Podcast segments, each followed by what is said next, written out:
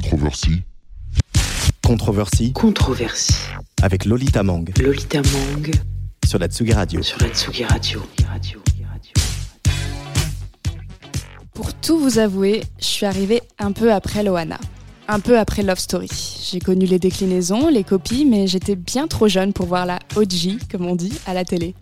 D'où vient l'obsession alors? Parce que non, ça ne vient pas non plus de la revanche d'une blonde, découvert bien trop tard pour qu'il imprègne durablement mon esprit et joue un rôle majeur dans la construction de mon identité. C'est dingue, j'ai beau être passé à côté de toutes les figures les plus iconiques du genre, j'ai l'impression d'avoir grandi entouré de bimbo. Je rêvais de ressembler à Barbie et de rencontrer l'homme, le vrai, qui s'appelle Ken, Kevin, Zach ou Jean-Édouard. 15 ans plus tard, l'obsession ne s'est pas calmée. Si je suis passée par la moulinette de la déconstruction et que les hommes, ouais, bon, j'ai compris, c'est pas terrible, ma couleur préférée c'est toujours le rose, surtout quand il brille. Et puis c'est plutôt drôle parce que figurez-vous que je ne suis pas la seule. Est-ce qu'en 2022, on ne deviendrait pas toutes et tous un peu bimbo?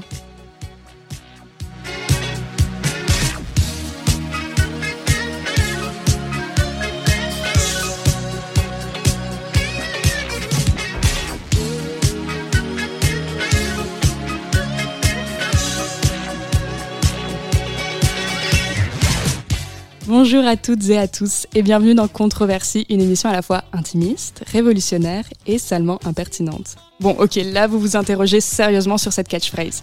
Qu'est-ce qu'on peut lui trouver de révolutionnaire à la bimbo? Qu'est-ce qu'elle a d'impertinent, cette figure blonde à forte poitrine dans sa robe moulante Qu'est-ce qu'elle a qui fait tant trembler l'ordre patriarcal? Car oui, je vous l'assure, la bimbo, elle jette un trouble dans le grand bal de la performance du genre, dans la mascarade du patriarcat.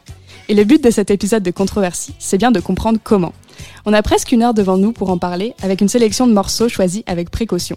Bah oui, il fallait bien illustrer les bas et les hauts, les hauts et les bas, de la bimbo. Je me suis dit qu'on allait commencer avec un grand classique, l'une des OG, parce que définitiv- définitivement j'aime bien ce mot. En France, on avait Loana, et puis bah, aux États-Unis, à la même époque, il y avait Paris Hilton. Et comme Loana, Paris Hilton, bah, elle a fait de la musique entre toutes ses autres activités. Ça donne quelque chose comme Stars Are Blind, et ce n'est même pas un plaisir coupable sur Tsugi Radio.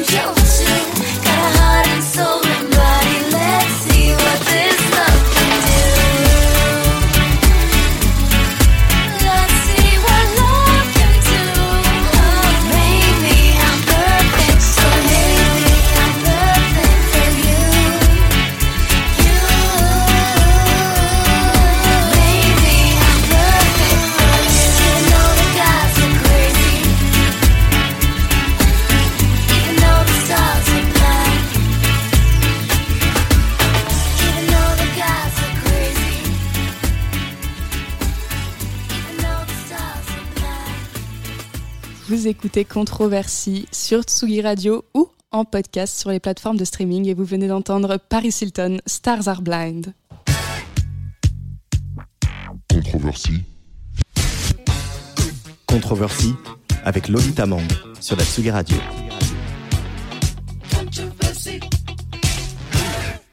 Heureusement pour vous et heureusement pour moi, pendant une petite heure, je ne suis pas seule pour discuter du thème de la bimbo. Thème vu et revu, mais jamais épuisé. Il y a avec moi Garance Bonotto. Salut Garance. Salut. Tu es comédienne et performeuse et tu as écrit en 2019 une longue série, enfin une série de trois épisodes, mais assez longue ceci dit, d'articles sur la bimbo. Et tu as même euh, écrit et mis en scène Bimbo Estate. Comment on pourrait qualifier Bimbo Estate C'est une performance C'est une pièce? Non, c'est une pièce de théâtre. Euh, C'était mon projet de sortie d'études en 2018.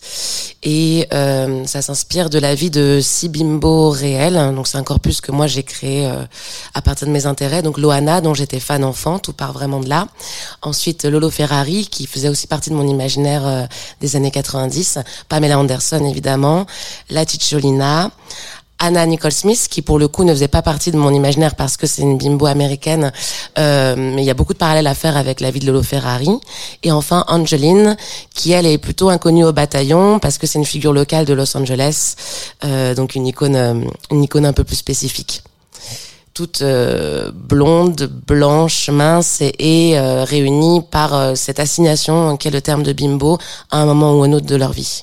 Qu'est-ce qu'elle représente pour toi, la, la bimbo, en général Euh, ça dépend à titre très personnel. Elle représentait une forme de liberté. C'était aussi à la fois la princesse que je voulais être, Loana, mais aussi celle que je désirais, parce qu'il y avait cette forme d'ambiguïté toujours, je trouve, en- entre le fait d'être et le fait de, de vouloir être et le fait d'avoir.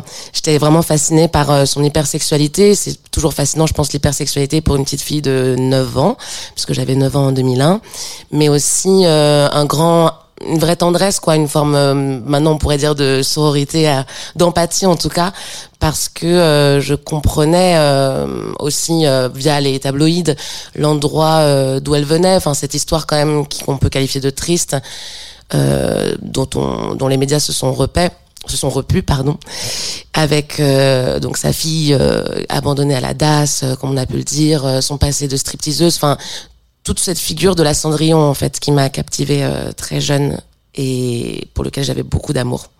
À tes côtés, il y a Hélène Breda. Bonjour Hélène. Bonjour. Tu es maîtresse de conférence à Paris 13.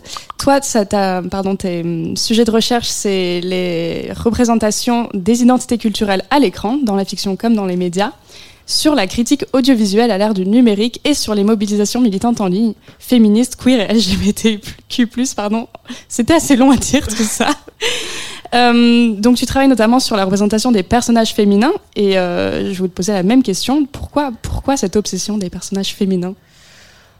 Je sais pas si on peut parler d'une obsession des personnages féminins, mais ouais, en tout cas, moi, je, je suis arrivée là où j'en suis par les études de cinéma et au départ, euh, on est en France et donc tout ce qui est études de genre, c'était quand même extrêmement euh, marginalisé et j'ai pas connu ça pendant très longtemps dans mes études.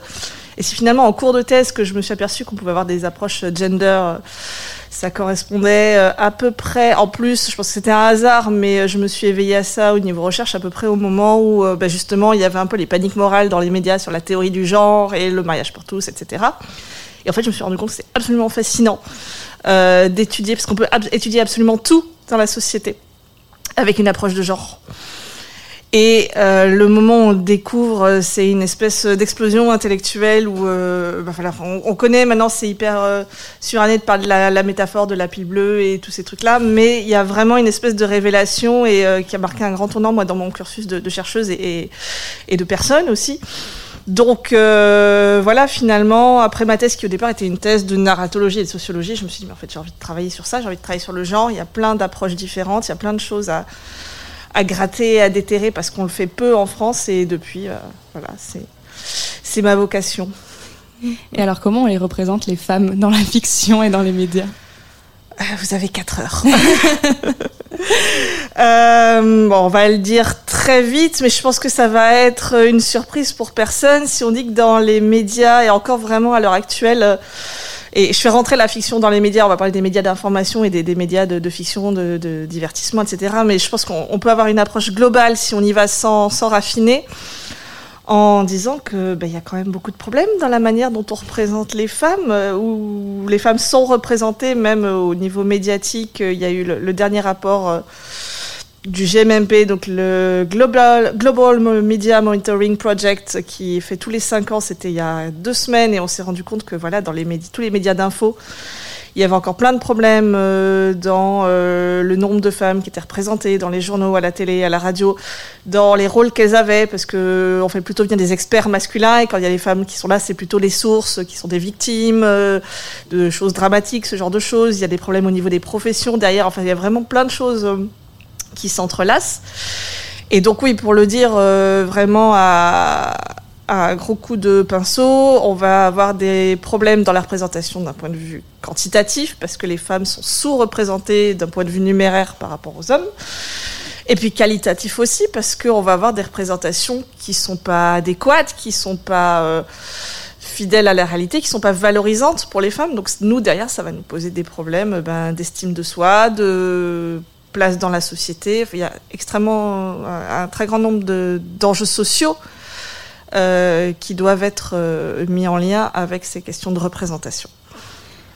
Pour parler de, des origines de la bimbo, alors on va le, on va le redire, euh, une des, des, des grands-mères de la bimbo, c'est la- l'actrice des années 50, la- les Jean Harlow, les Marilyn Monroe. Est-ce qu'elles étaient aussi subversives Je vous pose la question à, toutes les deux, à, leurs époques respectives? C'est Jean Harlow, c'est Marilyn Monroe, ou, est-ce qu'il y a vraiment eu un déclic dans les années 90-2000 où on s'est dit ces filles-là sont vraiment vulgaires? Non, moi je dirais qu'elle euh, subissait déjà le même, euh, le même type de stigmate. Mais euh, pour moi, la vraie, la vraie origine de la figure de la bimbo, c'est plutôt Jane Mansfield, en cela qu'elle était considérée plus vulgaire encore, plus populaire encore que Marilyn Monroe, encore plus bête, encore plus sexualisée. Donc là, on a une chose de la cristallisation comme ça d'une certaine forme de classisme euh, et de sexisme qui s'incarnait. Bon, Marilyn Monroe aussi en a fait les frais, hein, mais euh, Jane Mansfield, euh, on l'appelait la pin-up pour euh, routier. Il y avait vraiment un, mépris euh, très fort qui s'exerçait sur elle, et elle a toujours vécu dans l'ombre de Marilyn Monroe et un peu comme les bimbos, comme celles qu'on qualifie de bimbo aujourd'hui. dans la culture pop, elle avait euh, pas de talent à son actif. Enfin, du moins, euh, pas. euh, on n'en parlait pas. C'était considéré, elle était considérée comme une actrice de seconde zone. voilà, ce qu'elle faisait était mauvais. Donc ça, c'est assez typique de la manière dont on va désigner les bimbos encore aujourd'hui, et le fait qu'elles ne se vendent qu'elles-mêmes, qu'elles ne vendent que leur plastique. D'où il vient ce problème qui fait qu'on n'arrive pas à imaginer que les femmes puissent être, puissent avoir plusieurs facettes, puissent être belles, sexualisées, mais aussi intelligentes et pas des pains pas des filles idiotes. Ça, va ju- ça vient peut-être justement des représentations médiatiques qui nous façonnent depuis qu'on est petit et qui se diffusent comme ça dans les imaginaires et du fait que ces représentations, elles sont euh, structurées par des stéréotypes et que les stéréotypes, par définition, c'est fait pour simplifier la réalité pour qu'elle soit plus lisible, entre guillemets, et que du coup, bah, c'est quelque chose en deux dimensions et ça laisse pas beaucoup de place à la nuance, à mon avis, ça joue beaucoup dans le fait qu'on ait du mal à se dire qu'une femme puisse à la fois être sexy avec des normes euh, de beauté euh, extrêmement normatives et en même temps qu'elle puisse avoir un cerveau et, réfléchir par elle-même et une agentivité. Enfin, on reviendra sur, euh, sur cette question-là, je pense. Il y a quelque chose qui me, qui me fascine, c'est que la bimbo, j'ai l'impression qu'elle est à la fois adorée par les hommes, vu qu'elle euh, elle représente tout ce qu'ils adorent, enfin tout ce qu'ils désirent plutôt, et détestée. Enfin, j'ai relevé cette citation de la première autobiographie de Loana, qui est, qui est sortie en, en 2001 après sa, sa victoire du Loft. Donc ça s'appelle Elle m'appelait Miette. Et elle écrit Je me suis aperçue que certains hommes détestent les femmes. Sans savoir pourquoi, ils veulent les avilir, les blesser. C'est en cela que consiste leur plaisir. Elle raconte ça, c'était à l'époque où elle dansait en fait dans les boîtes, euh, dans les boîtes dans le sud de la France. Euh, c'est quoi ce rapport que les hommes ils ont, euh, notamment avec les, les femmes hyper féminines, avec les bimbos? Déjà, il y a cette euh, opposition euh, entre la mère et la putain euh, qui permet aussi de conserver un certain ordre social patriarcal. Et donc, tout doit être fait pour montrer que la fille de mauvaise vie, euh, elle, euh, voilà, je rejoins aussi la question précédente, elle, elle est, elle est bête, elle peut pas avoir euh, autant d'atouts à son actif. Et, hum, et à côté de ça, bah le, le, pardon, tu peux répéter ta question? J'ai zappé. Euh... Je disais de- le- que c'est le male gaze qui structure surtout la, la figure de la Oui, mais il a ses limites aussi parce que je pensais à, justement à Lolo Ferrari où on est dans une forme qui dépasse euh, une féminité euh, justement acceptable et acceptée. Donc c'est un regard masculin ben, qui a déjà honte de son désir, je pense, dans une tradition un peu judéo- judéo-chrétienne. Euh, On se rappelle d'ailleurs des larmes de Jean-Édouard dans Oui, Love. Story. euh, un après. grand moment de male tears, effectivement. Euh, donc on n'accepte pas ce qu'on désire. En plus, on a besoin de l'avilir ou de le souiller, de le dénigrer, de montrer qu'il est moins puissant qu'il ne semble l'être. Et, ça, c'est oui un, système typiquement patriarcal. Ce serait quoi l'hyperféminité, si on devait la, décrire, la définir? Si, on, si on prend euh, les, les normes vraiment culturelles qui ont façonné ça, donc évidemment euh, rien à voir avec une essence féminine biologique, mais euh, la féminité telle qu'elle a été construite dans nos sociétés, ça se rapporte euh, justement à, la passivité, à l'infériorité. C'est pour ça que je rejoins totalement ce que disait Garance euh, dans ce que tu disais sur la détestation des hommes de la bimbo. C'est purement un schéma de domination patriarcale. Ce sont des objets et pas des êtres humains. Et euh, comme le féminin est dévalorisé, eh ben on va d'autant plus euh, eh ben, marquer ce- cette domination. Je reprends le cours de ma phrase. Mais donc la féminité dans nos sociétés, elle est associée à la douceur, à la passivité, à la submissivité, à euh, la beauté physique avec euh, des normes extrêmement contraignantes de finesse des traits, de finesse de la taille, euh, de blancheur, de blanchité, si on veut prendre une exception un peu politique, souvent de blondeur. Enfin voilà, donc euh, on est quand même dans dans des critères qui renvoient à une forme de fragilité physique et justement de- d'identité, de stéréotypes de personnes qu'on peut facilement dominer, écraser, euh, notamment par la force physique, euh, il me semble. Et puis ça va s'associer à des valeurs de care, c'est-à-dire de soin aux autres, de... Oui, voilà, encore une fois, de douceur, de, on pourrait dire presque de mollesse. En tout cas, il n'y a, pas de- a pas de force, il y y a une forme de faiblesse finalement qui, qui traverse tout ça. La bimbo, elle est sur un fil, du coup, parce qu'il il y a une partie de, de rejection, enfin, il y a- de, ces, de mollesse et de passivité. Enfin, j'ai l'impression. Bah, c'est que l'hyperféminité des bimbos, euh, elle va se placer plus peut-être euh, au niveau des, des apparences, donc reprendre des codes euh, avant tout esthétiques, euh, celles des normes effectivement de la binarité du genre, et les pousser à, son paroxysme. Donc ça va être effectivement des nails, de, des ongles de, de 5, 6, 7 cm, ça va être les seins euh, plus gros encore euh, qu'on peut les imaginer, ça va être effectivement le rose, mais le rose partout, court, plus court que court. Enfin voilà, c'est l'idée de de pas s'en tenir à une enfin à une féminité euh, dite attendue euh, quelque chose de bon chic bon genre euh, une féminité plutôt douce. Et donc il y a une forme d'agressivité aussi dans l'hyperféminité. Il y a une forme je dirais pas de virilité parce que ça serait dire que enfin de ramener ça euh, la puissance à l'idée du masculin. Mais en tout cas il y a une force une puissance dans euh, l'extrémisation de ces normes quoi Ce serait une manière de transgresser presque, en fait, le- les codes et. euh, ouais bah, tu- d'aller Tu veux que je fasse ça? Je vais, je vais l'overdose. aller faire Voilà. ça jusqu'au bout.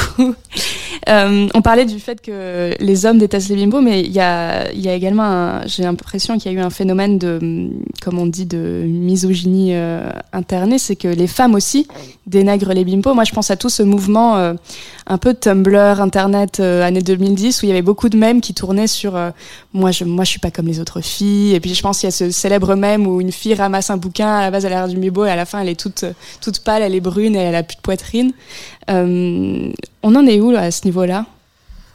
Euh, encore une fois, ça rejoint ce que disait Garance à l'instant, mais effectivement, il y a finalement, quand tu parlais de la féminité dans ta question précédente, mais la féminité, elle, elle peut se redécouper finalement en sous-catégories. Il y aurait une bonne et une mauvaise féminité qu'on va trouver à, plein de niveaux, même dans les fictions, dans les, euh, je sais pas, je pense à la petite sirène, euh, donc euh, de Disney. On a la bonne féminité, c'est celle d'Ariel qui est douce, qui euh, qui sait pas qu'elle est belle. Finalement, la bonne féminité ne sait pas qu'elle est belle. La bonne féminité n'a pas conscience de son pouvoir de séduction, alors que la mauvaise entre guillemets, un gros guillemets féminité, qui est celle de la, de Médusa dans pas Médusa pardon Ursula dans la petite sirène et ben celle-là elle est exacerbée avec les artifices justement qui se rapportent à la féminité et elle a quelque chose d'agressif parce que elle est proactive dans la séduction et donc et ben tout simplement en tant que femme on peut se rassurer sur le fait de faire partie des bonnes.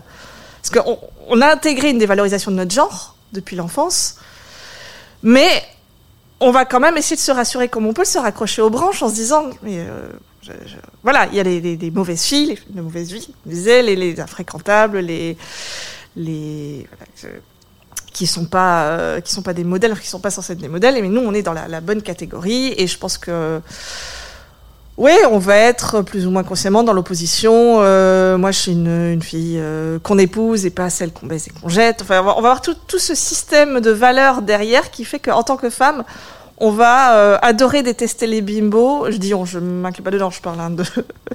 on, va aller plus loin évidemment dans la réflexion, mais on va avoir ce mécanisme de se rassurer soi-même et de se sentir bien, se sentir valorisé quand on se met en opposition avec ces figures-là qui sont très stéréotypées et qui ont quelque chose d'agressif.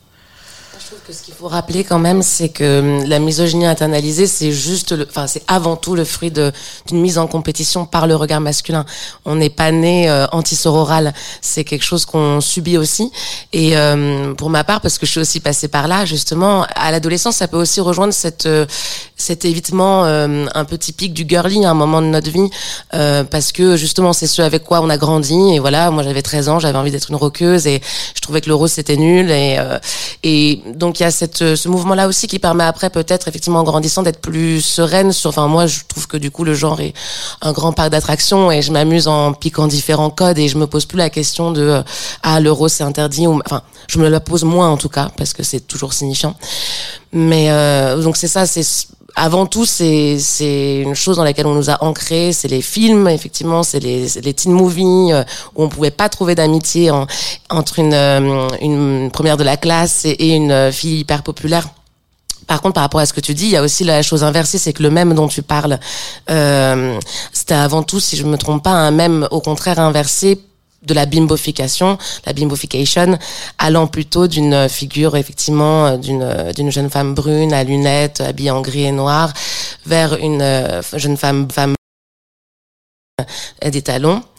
Et, hum, et là, on touche à quelque chose un peu euh, touchy parce que c'est donc c'est un imaginaire qui est propre au fétiche de la bimbofication, euh, qui est apolitique. C'est avant tout un kink, un truc presque sexuel. Enfin, c'est sexuel d'ailleurs.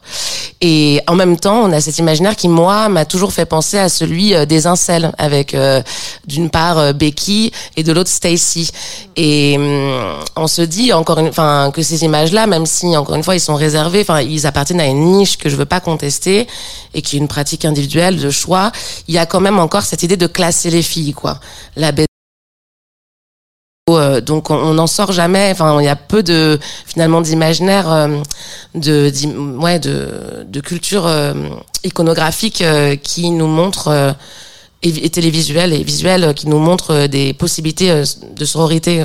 Je trouve que ça manque terriblement, même si les choses bougent. Tu commences à, à lâcher des, des petits grains, de, des petits bouts de cailloux vers, euh, vers euh, la bimbofication dont on va parler tout de suite après ça. C'est Doja Cat, Ain't Shit, issu de son dernier album Planet Her qui était sorti en 2021. And this happened one, two, three times too much. These dumbass niggas. Niggas ain't shit. Come up in your crib,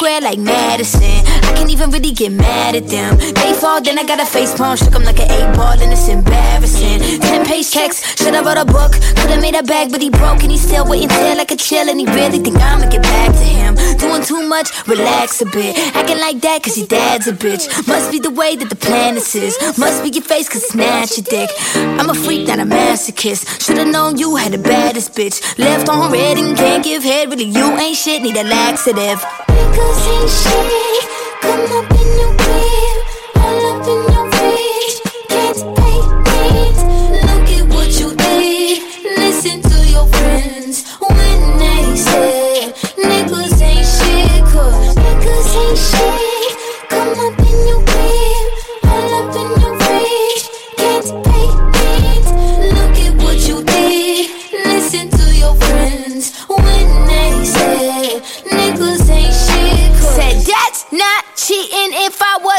With your ass, yo. You kept secrets and yo then told me that. So logical thinking is just something that you lack. So what you even meant for? Looking like a stick up in your asshole. I'm not your mommy, nigga. Find a new hobby, nigga. Return your phone, get picked up. Your shit's in the lobby, nigga. I'm not gon' kill your car. I'll call your fucking mom. You should've paid my rent. Go get a fucking job.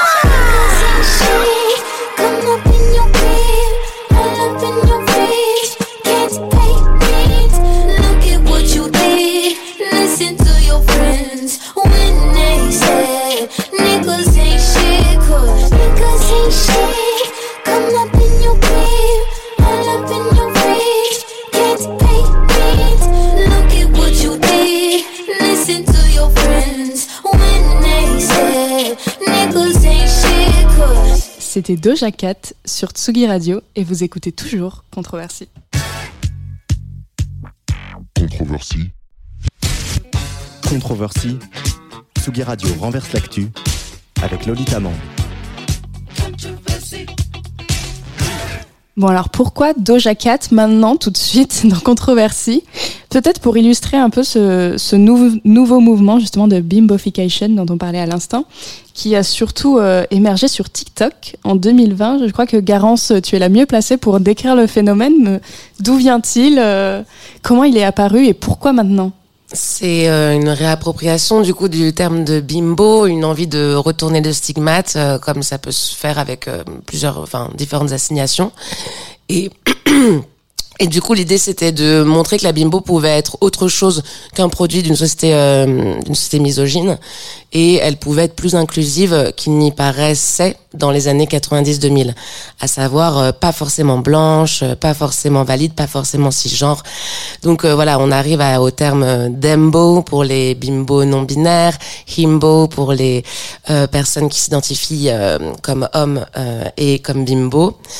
Et donc il y a cette grande ouverture et à côté de ça qui s'allie aussi à des hum, convictions politiques. Donc la, cette génération, ce mouvement bimbotok euh, fait de la bimbo une héroïne euh, anticapitaliste, euh, antiraciste, pro-sexe, pro-choix. Et euh, ça pose pas mal de questions parce que c'est vrai qu'il y a une espèce, euh, enfin moi je me suis vraiment réjouie de l'apparition de ce mouvement-là.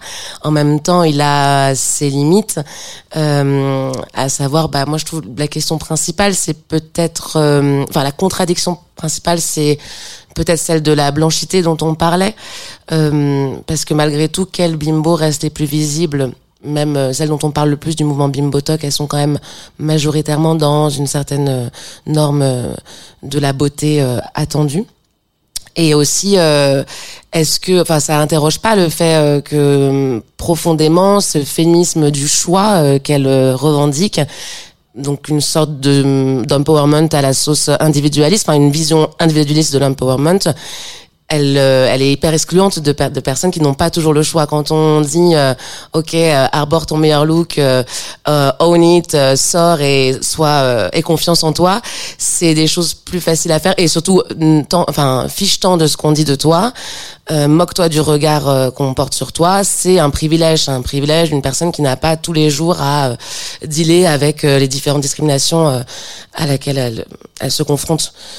Donc tout le monde ne peut pas toujours dire euh, voilà je veux être la meilleure version de moi-même et euh, et c'est moi qui décide. C'est c'est faux. C'est drôle parce qu'à l'heure où on parle, je crois que c'était exactement le sujet d'une scène dans la série Euphoria, diffusée il y a quelques semaines d'une euh, d'une d'un personnage euh, grosse et où justement elle se elle se trouve assaillie. euh, je crois que tu vois de laquelle je parle, Hélène? Ah.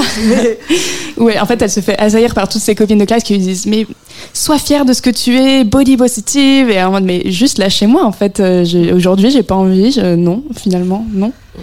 Euh, alors ce qu'on enfin ce que j'ai remarqué en préparant cette émission, c'est que ce mouvement-là de, de bimbo talk et de bimbofication, il est très ancré aux États-Unis. On a des noms comme Forish, comme Bimbo Kate, Bimbo Cos, Bimbo Cos, pardon. Et euh, on peine à, à trouver des, des figures comme ça en France. Alors c'est une question ouverte à, à vous deux. Pourquoi le, le mouvement il, a, il est si présent dans les, dans les communautés plus anglophones, les cultures anglophones, et, par, et, peu, et si peu, oula je vais y arriver, en France? Est-ce que tu sais?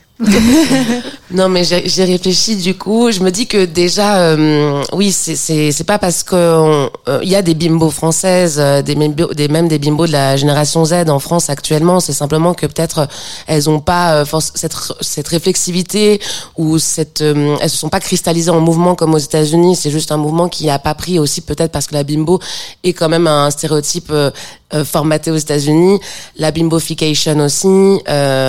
Après, en France, il y a d'autres non, il y a aussi d'autres stéréotypes euh, qui se sont vus euh, réappropriés. Je pense à la beurette avec Lisa Boutelja. Je pense aussi à la cagole. Euh, donc il y a d'autres, euh, on a d'autres noms euh, traditionnellement pour, par exemple, des stéréotypes euh, racisés. Et peut-être que du coup, c'est à ces endroits-là, euh, je sais pas si je suis claire, mais que chacun essaie de retourner le stigmate, que tout ne s'est pas cristallisé autour de euh, la bimbo et de comment on, on revend. Enfin voilà. Mais après sur Instagram, euh, il y a toutes sortes de, bah il y a des, je pense à des des artistes drag euh, qui travaillent là-dessus. Je pense à à aussi euh, qui revendique une forme d'hyperféminité. Je pense à dans le milieu LGBT à l'identité lesbienne femme, hyper femme, qui est hyper intéressante parce que justement avant même cette réflexion du bimbo talk, l'idée c'était de dire on peut être hyper féminine et ne pas euh, et, euh, et indépendamment du regard masculin. Et, euh, donc ça c'est une idée hyper forte. Je pense qui du coup sont un peu les prémices déjà de ce bimbo talk Euh, Il y a une question que je ne pouvais pas éviter, vu qu'on parle de, de renouveau de la bimbo en- dans les années 2020, c'est est-ce que c'est relié à MeToo? Est-ce que ça a quelque chose à voir? Parce que le- la société n'est pas la même aujourd'hui qu'au début des années 2000. Hélène, je me demandais si toi, tu voyais un avant et un après MeToo dans les, dans les médias euh, concernant la représentation des femmes? Ouais, un avant et un après MeToo, ouais, c'est indéniable. Alors après, le truc, c'est que pour le grand public, il va justement y avoir cette illusion que c'est MeToo qui a tout déclenché, alors que MeToo, ça arrive après euh, des années et des décennies de mobilisation en ligne. Je parle même pas de l'inscription dans la, la durée encore plus longue des mouvements féministes. Il n'y a pas de rupture avec Internet.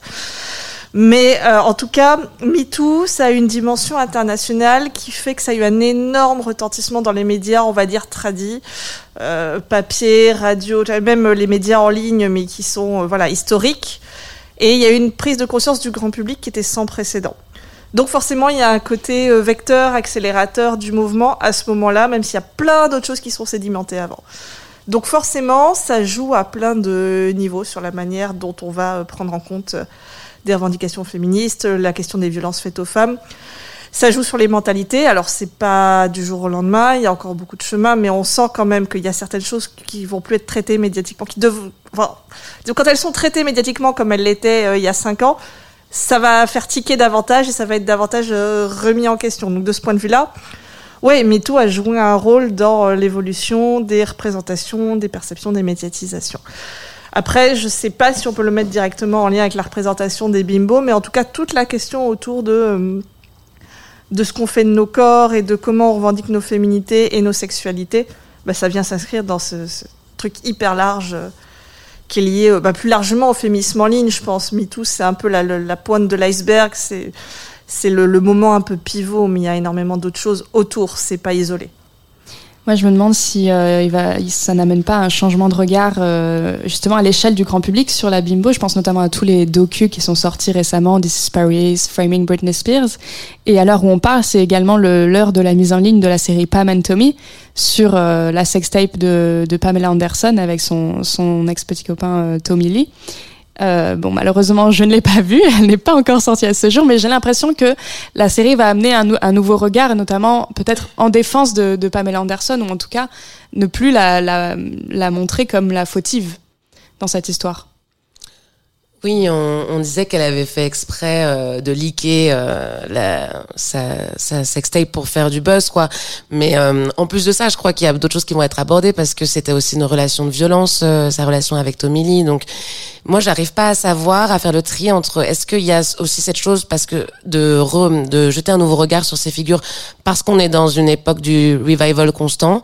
Donc on est on est 20 ans après, c'est assez typique, on s'y penche, il y a une nostalgie. Celles qui avaient 10 ans avant comme moi vont bientôt en avoir 30.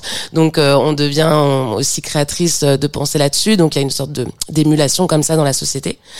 Ou si c'est euh, effectivement quand même plus lié à MeToo et à l'envie de se dire euh, OK, on a raté le coche, on a raté le coche aussi d'un point de vue féministe parce que le féminisme de la seconde vague, c'est aussi perdu et c'est aussi euh, euh, déchiré autour des questions euh, pro-sexe ou pas, autour des questions du travail du sexe. Et hum, donc là, on arrive à une tentative de réconciliation, se rendre compte aussi que en se tirant entre dans les pattes, on ne sert qu'une seule qu'une seule puissance, le patriarcat. Donc il y a quand même une chose qui est à la fois très liée à MeToo et aussi qui est assez qui surfe sur une sur une vague nostalgique assez typique. Euh, tu as commencé à, évoquer ça tout à l'heure, mais c'est quelque chose que, enfin, c'est une question que j'avais envie de, nous poser. C'est celle de la bimbo comme icône LGBT, justement. Euh, parce que bah, j'ai relevé une autre citation en lisant euh, Elle m'appelait Miette, c'est que euh, Loana elle écrit que dès ses débuts de gogo danseuse, j'ai été adoptée par un groupe de drag queens, j'étais leur chouchou, leur mascotte. Et j'ai l'impression qu'il y a vraiment ce truc de les bimbos sont des icônes LGBT, elles sont en tout cas elles sont appropriées par par la communauté queer. Pour, pourquoi? Qu'est-ce que qu'est-ce que les, la, communauté trouve chez ces, chez ces femmes? Peut-être parce que justement les bimbos, plus que des femmes, on va dire lambda, mettent en avant le fait que le genre c'est une performance. On a, on a un peu lâché le mot tout à l'heure comme ça, la performance de genre. Euh, c'est une notion qui vient de Judith Butler, qui est une philosophe américaine qui a justement qui a écrit un, un bouquin absolument fondateur qui s'appelle Trouble dans le genre et qui nous explique contrairement à ce que pensaient encore les féministes de la deuxième vague, hein, qui, pour qui euh, voilà le sexe était biologique, il y avait euh, euh, une complémentarité, une différence intrinsèque aux hommes et aux femmes. Et Butler arrive euh, quelques décennies plus tard, dans les années 90, et elle nous dit non, en fait, le genre, c'est une performance. C'est-à-dire que il y a un côté performatif, c'est au moment où on dit c'est une fille ou c'est un garçon qu'on devient fille ou garçon, c'est pas inscrit dans, nos corps, euh, dans nos gènes, dans nos cariotypes, dans ce que vous voulez. Et après, ça va être sans arrêt resignifié dans la manière dont on apprend à bouger, la manière dont on apprend à s'habiller, la manière dont on apprend à s'exprimer. Donc le côté performance, ça renvoie aussi au spectacle, à la mise en scène de soi. Et c'est pour ça que dans, cette approche, le genre euh, est décorrélé du sexe biologique, puisque euh, pour les personnes LGBT, notamment les personnes trans, euh, ben justement, leur genre, leur identité de genre, c'est pas celle qu'on leur assigne à la naissance. C'est l'identité qu'elles ressentent autour d'elles et qu'elles vont performer justement avec euh, des attributs, des artifices qui sont codés comme, euh, comme féminins. Euh, donc, on peut supposer que cette exacerbation de, de code de la féminité, bah, ça, ça, renvoie à ce côté artificiel et donc ça parle. Alors, je, je, suis pas LGBT, donc pour le coup, je veux pas non plus parler à la place des personnes directement concernées, qui ont peut-être d'autres raisons à avancer, mais en tout cas, c'est une hypothèse plausible que de se dire voilà, c'est la bimbo, elle va mettre le doigt sur le côté hyper artificiel de l'identité féminine et euh, donc c'est super intéressant et aussi pour ce côté euh, mise en scène de soi, euh, performance. Et aussi, elles sont camp, quoi, par essence, un peu. Elles sont drôles, elles sont extravagantes, euh, elles sont exubérantes, elles sont too much. Et, hum, et peut-être qu'il y a une solidarité aussi, euh, je pense notamment euh, à la culture gay plus spécifiquement que queer, en fait, dans ce stigmate de l'effémination, la folophobie. Du coup, comment est-ce qu'on peut trouver de l'inspiration et de la force dans des figures qui ont vécu euh, sans se soucier du candidaton ou en, essayant de s'en soucier le, minimum, euh, le moins possible. Pour avancer dans cette discussion, on arrive presque à la fin, mais il y a quand même d'autres choses que, que j'aimerais aborder avec vous. On va peut-être s'écouter un petit Regina Demina avant ça, et ça s'appelle, comme de par hasard, Nabila.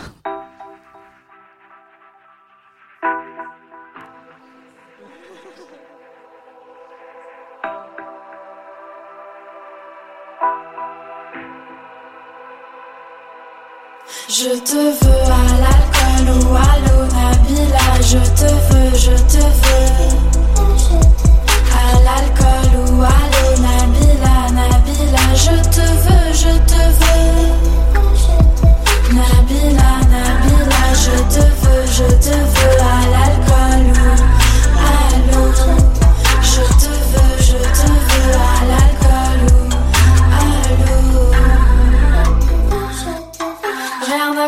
C'est trop d'alcool. Allô, allô, allô. T'es comme une chanson de mon enfance sur Fun Radio.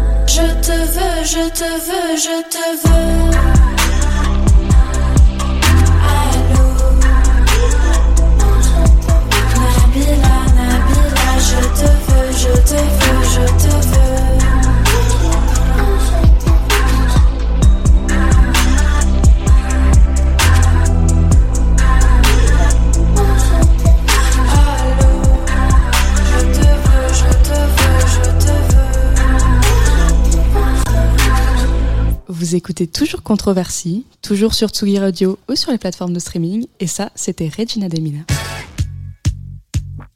Controversie.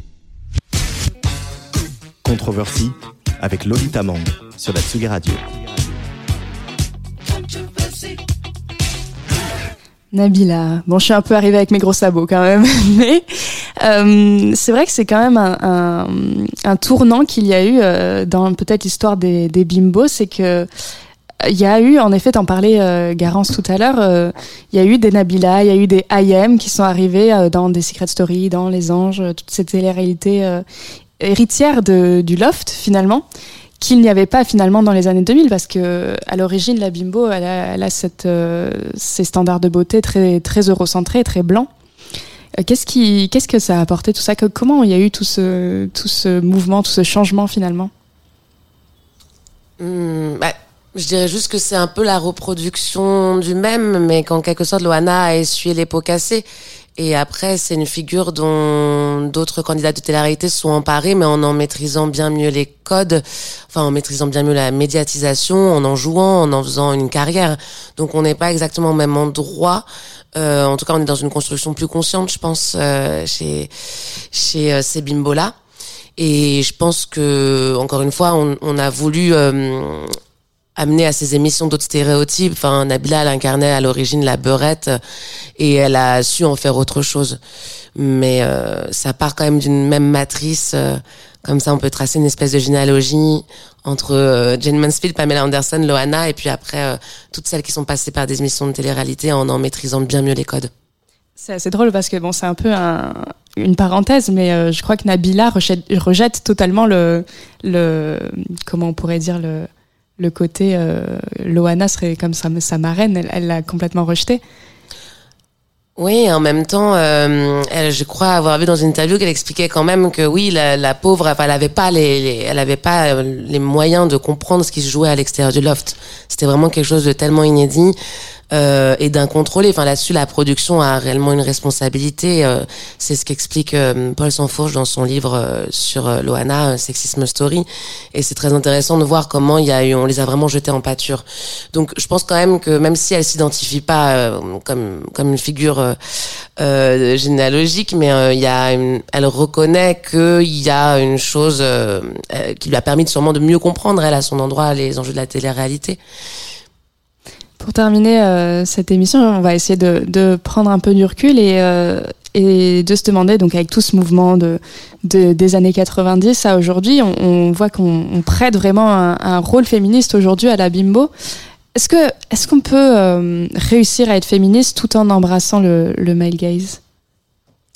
Hélène, C'est peut-être? hyper, c'est très ambivalent. Je pense que a priori, on peut se dire que oui, effectivement l'empowerment, il, passe par l'appropriation, par le fait de s'emparer des codes de la féminité qui étaient dévalorisés et rien n'était plus dévalorisé que justement cette hyperféminité euh, sexualisée et la, bimbo qui passe d'objet sexuel à sujet avec une agentivité, une agency. Oui, ça peut être un, un très bon exemple de euh, d'appropriation féministe et de retournement de stigmate, comme tu disais, pour euh, pour faire valoir bah, sa, capacité, sa capacité d'agir. Après, et Garance le disait aussi tout à l'heure, il y a quand même une approche un peu euh, néolibérale et individualiste qu'on peut pas complètement laisser de côté, mais ça traverse plus largement tous les débats euh, auxquels j'ai pas la réponse, hein, qui, qui déchirent un peu les féminismes sur la question du travail du sexe, du porno, ce genre de choses. Donc, euh, a priori, oui, on peut quand même réfléchir en termes de- d'empowerment et d'agentivité. Mais la réponse n'est pas évidente et les, critiques euh, méritent aussi des. Enfin, voilà, il y a des critiques qui sont un peu creusées et qui viennent un peu mettre à mal cette idée est-ce qu'on peut vraiment avoir, jouir d'une liberté absolue euh, en tant que femme dans la façon dont on se met en scène? Est-ce que le male gaze, il va pas euh, rentrer par la fenêtre si on la fait sortir? Enfin, c'est difficile finalement d'avoir un- une vision surplombante qui permet de dire ça c'est féministe, ça c'est pas féministe. Enfin, on n'est pas là pour distribuer des brevets, donc c'est une question en tout cas qui est ambiguë, qui est hyper intéressante. Déjà, je trouve que oui, on peut laisser à, déjà à ces femmes de vouloir euh, performer ça de manière stratégique. Déjà parce que ça peut rapporter de l'argent, parce qu'on peut vouloir jouer avec les règles du jeu, parce que ça nous fait plaisir, euh, parce que, enfin, tout n'est pas, euh, c'est difficile de tout politiser.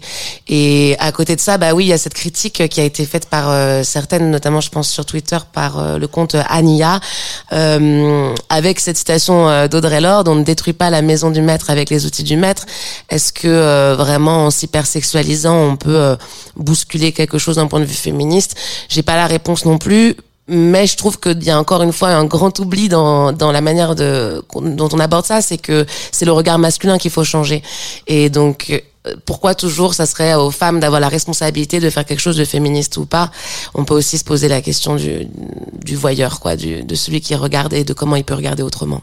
C'est vrai que j'étais tombée sur un, des propos euh, assez virulents d'une personne qui s'appelle Ariel Levy dans un bouquin qui s'appelle Female Chauvinist Pigs, qui date de 2005, qui, qui vraiment décrivait les femmes qui du coup ont intériorisé ces, ces valeurs patriarcales de Playboy comme, un, comme des femmes qui participent volontairement à leur propre objectivi- ob- je vais y arriver?